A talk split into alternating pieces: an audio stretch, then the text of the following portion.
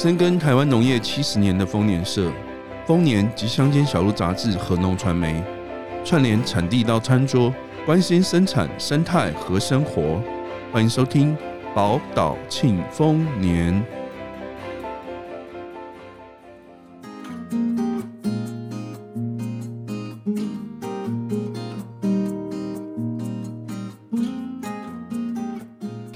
您好，欢迎光临农传媒聊天室，我是主持人陈芳。天气渐渐变冷了，是不是很想要有一团毛茸茸的毛小孩来陪伴呢？是的，我们今天的主题就是要来谈谈狗狗跟猫咪的认养，邀请专家来解析犬猫认养的正确管道。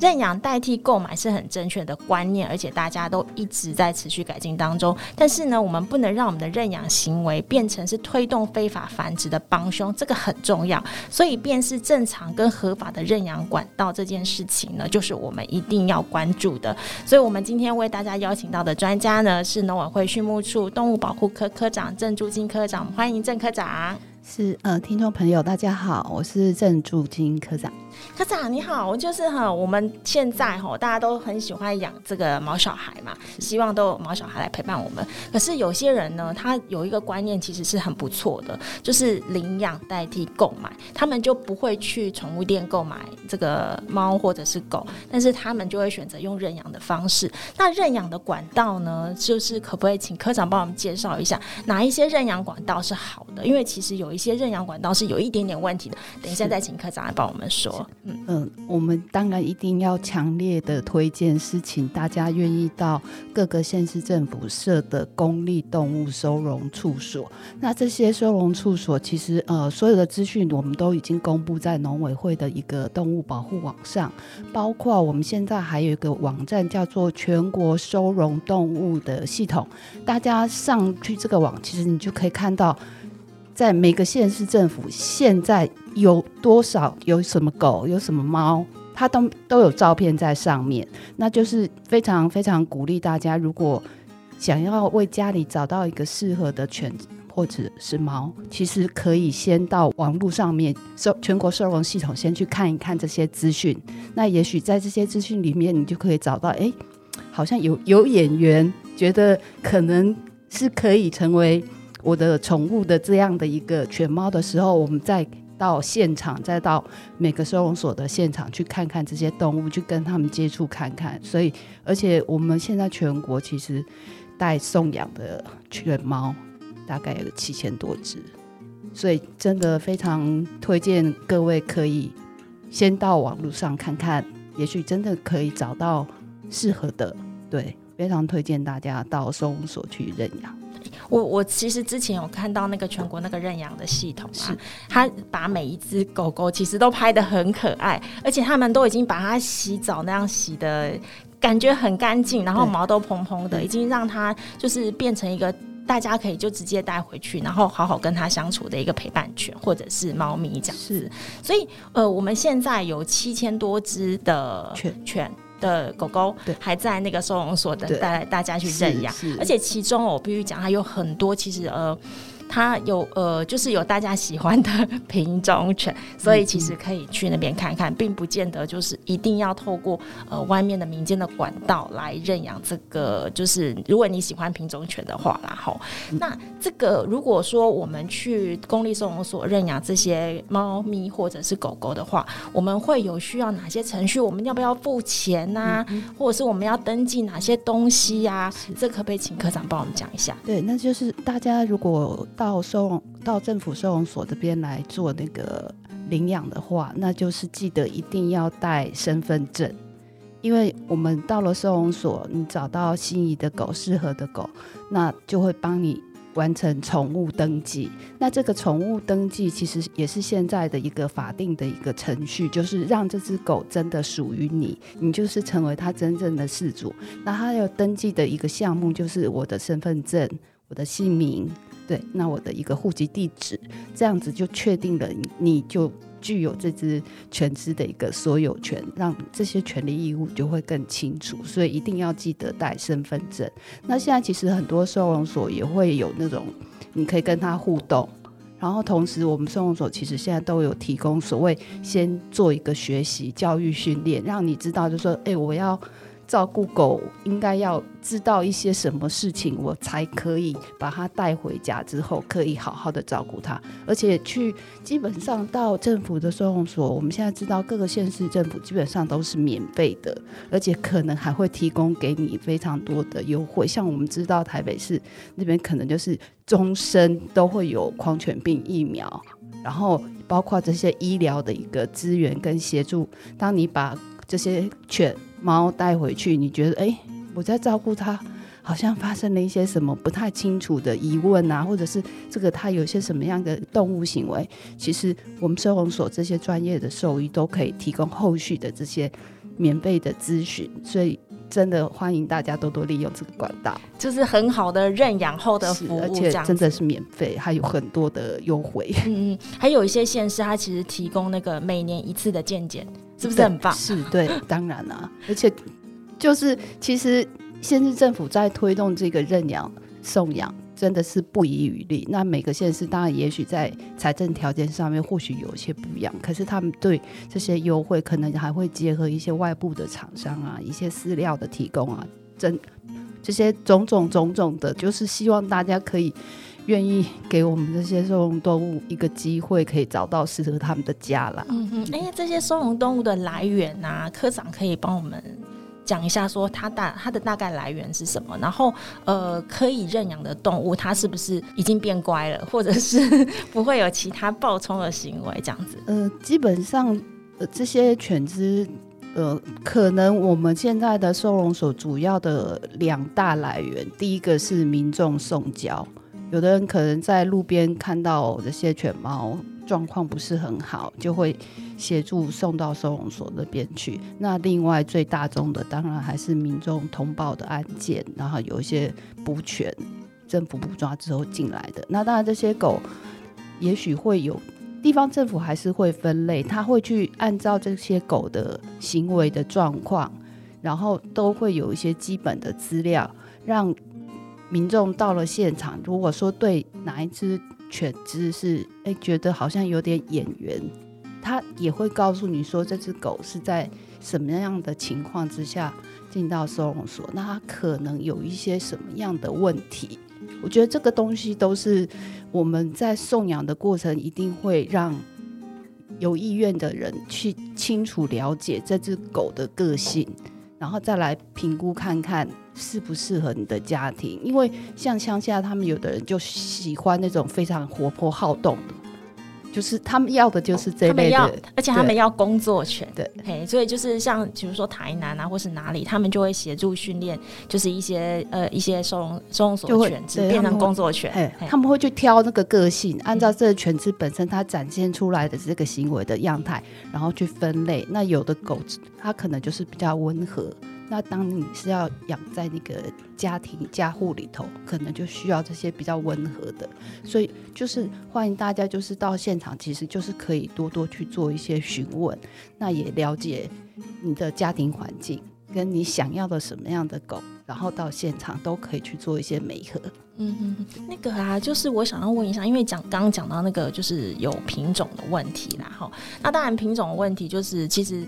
很多民众他还是比较喜欢品种犬，或者是有一些迷思。那当然，公立收容所没有这么多品种犬可以给你认养。只要一有品种犬，大家都要抽签，都要抢，对，抢的非常疯狂。那所以就是想要请问科长说，这个品种犬哦，我其实在这个民间送养单位都经常看到，而且数量还不少。那科长可以帮我们讲一下，说他这个情况到底是有什么样的？他的情形到底是怎么样？然后有什么样可能发生的事情？嗯嗯、呃、我们先说一下，就是说，按照正常的管道，其实这些品种犬猫可能都应该都是，我们都希望它是一个合法的繁殖业者，它就是透过合法的管道去做贩售。可是当某个认养点，它会有这样子源源不绝，都是。品种的幼犬猫，我觉得就是大家就可以一起去想想看，为什么它为什么可以有这么多品种幼犬猫，明明它是有商业价值的，然后居然是透过这个管道在送养，这个逻辑上面就会有有这样的一个疑惑在，而且确实，它后面可能我觉得就是提醒听众去理解一下，会不会他的这个行为其实是在包装着这个非法繁殖。有这个可能呢、啊？有这个可能，因为它其实有市场价值，那整个行为是违反市场机机制的，对，對哦、真的是一个逻辑上面不太通的状态。所以大家如果有遇到这种情形，要多多。留意是不是有背后其他的那个因素，这样子让自己不要变成说是这个非法繁殖场的帮凶。因为很多我们抓到非非法繁殖场，他都会告诉你说：“哦，我这个要送养的。”但是怎么可能这么有价值的品种犬，它竟然要送养？是对。那这个就是呃，在民间送养的部分啊，那我们也有其实有接获到很多那个纠纷。嗯、那这个纠纷大概分成几个样态，可以请科长帮我们说。是，其实我们这边最常听到。到的第一类就是犬只的所有权的归属的纠纷，对，像我们最近我们在诉愿的案件里头就听到了两造双方互相觉得这只狗不是我的，我已经不是它的饲主，谁都不想要为这只狗负责。可是这边就是顺便借这个机会也提醒，就是说想要去认养的民众要去注意一个权利义务。宠物登记是必须完成转让的。当你的宠物登记没有完成转让的时候，这个所属权就会不清楚。那以后产生民事纠纷的时候，可能就会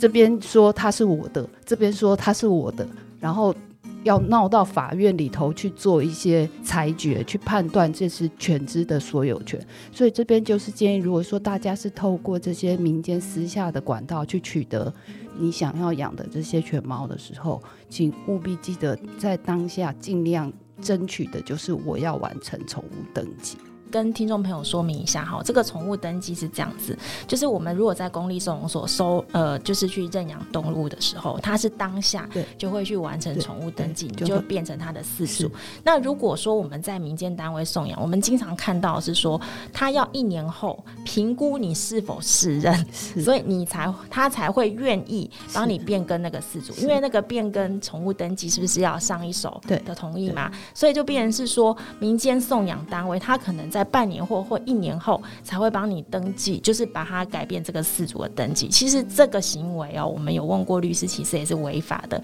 当宠物变更它事主的时候，你的宠物登记也就是要变更，因为你已经成为它的实际管理人，后续它就是你在饲养照顾。其实这样的一个。所以会提醒大家，就是说，当我们去做这些民间的一些认养管道的时候，你一定要去了解他对你提出来的要求。那我们要去判断这些要求，我能不能够去接受？嗯，第一个，它合不合法？对，哎，如果说他没有当下变更事主，其实在法律上他就已经是违法的，对不对？他就会创造出像这样的一个纠纷的空间。嗯，对，那两造双方。因为这个是本来的一个宠物登记的，以他已经完成法定的饲主的这样一个程序，可是你的下一手你又变成他的一个实际照顾者，那这个常常就是我们在看到的很多案例，就是互相他的一个所谓饲主责任的义务就不清了。例如，这是狗咬了人，那可能在我们的系统上面被通报的时候，去查的是这个宠物登记的这个事主。那到底后续谁应该为这只狗的行为负责？这是一个问题。对，这这真的是很多的这些饲饲养者的一个民事纠纷，就在这个症结点就产生了。那还有一件事情，他除了这个民事的争议之外哦，他还会发现说，假设你的狗。呃，不小心走失了，然后他被收容到某个收容中心去，他不会通知你，哎，你认养来的，你从民间认养单位认养来的这只狗狗，它就不见了，因为他会通知谁？他会通知他原来的上一手，就是那个民间认送送养单位，所以这个对你来讲是非常没有保障的。那难道难不成你还要再去认养一次，还是你要被他罚款？你放在那边保证金要被他没收，这些情形其实是非常复杂的，所以真的就是要当下就要完成这个宠物登记的变更。那如果他不愿意的话，你可能就是要思考说，哎、你到底要不要透过这个管道来认养？吼，对，我觉得就是说，我们而且其实当我们决定要去养一只犬只、养一只猫，其实应该大家都是做了很很多的一个功课跟心理准备，因为你可以想象，这只犬、这些犬猫到了我们的家庭里头，其实它是要后续是要跟我们陪伴数十年，是至少都是十年起跳的。所以这个决定也是借这个机会，就是提醒大家，决定要养一只犬、要养一只猫，真的不是一个轻率就可以下的决定。也也建议大家可以先做好自己条件上的评估，因为我们也常常会听到，尤其是那个暑假的时候，我们的收容所民众送交的几率会增高。为什么？因为就是学校里的学生本来住校的时候。还在学校的时候，他们可以照顾。可是暑假要回家了，那一时冲动之下养的犬只猫没有人照顾，就是往收容收容所去送交。哦，所以他们就是寒暑假的时候就就会真的会会有真的这样一波一时冲动之下决定要去养一只狗。情侣之间关系很好，我们互相都可以照顾怎么样？可是等到你你发生了一些生活的变动的时候，就会变成谁都没有能力。继续再去养这些动物，离开学校啦、分手啦，都有可能没有办法继续养这个动物，对，对不对，对？所以他们就会造成一波就全部都送到那个收容中心去的问题。对，对这个是我们这几年都会看到有有一些这类的现象，所以我觉得，包括其实我们在送养的时候，现在也越来越希望做到的是对于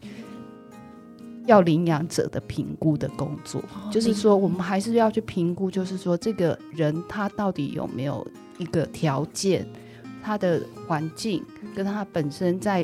理解要照顾宠物的这个职能职能上面，是不是已经够完备？那我们才把犬猫可以送到他手上，让他后续可以得到一个真的是终身的好的照顾。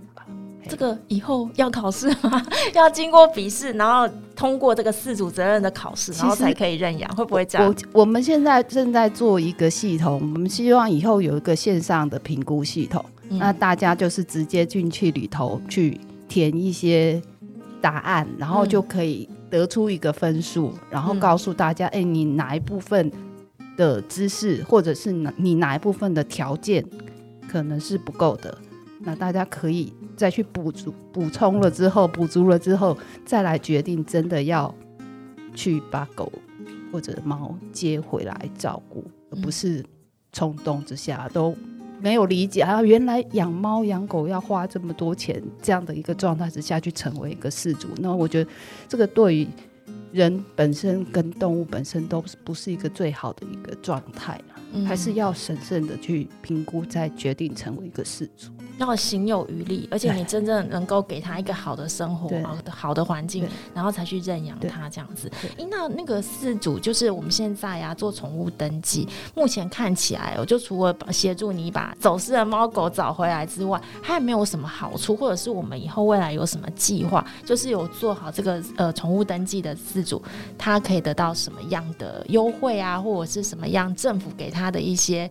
一些好的条件，有没有？我们真的很期待，就是说，宠物登记除了现在的一个管理的一个目的性之外，当然我们还是希望可以多建立一些诱因啊，或者是一个鼓励民众参与的这些机制。那我想，这个可是还是要诚实讲，其实它涉及到的就是政府的财源啦。对，那我们如果在财政上面，或者预算上面心有疑虑，当然我们也希望未来可以推动更多更多对我们的饲主好的奖励的一个机制，我们会尽量去争取。嗯，好，我们今天非常谢谢郑珠金郑科长来跟我们分享一些动物跟犬猫认养的一些知识，然后提醒您要小心哦，不要成为这个非法繁殖场的帮凶。好，我们今天节目到这里，下次见，拜拜。好，谢谢，拜拜。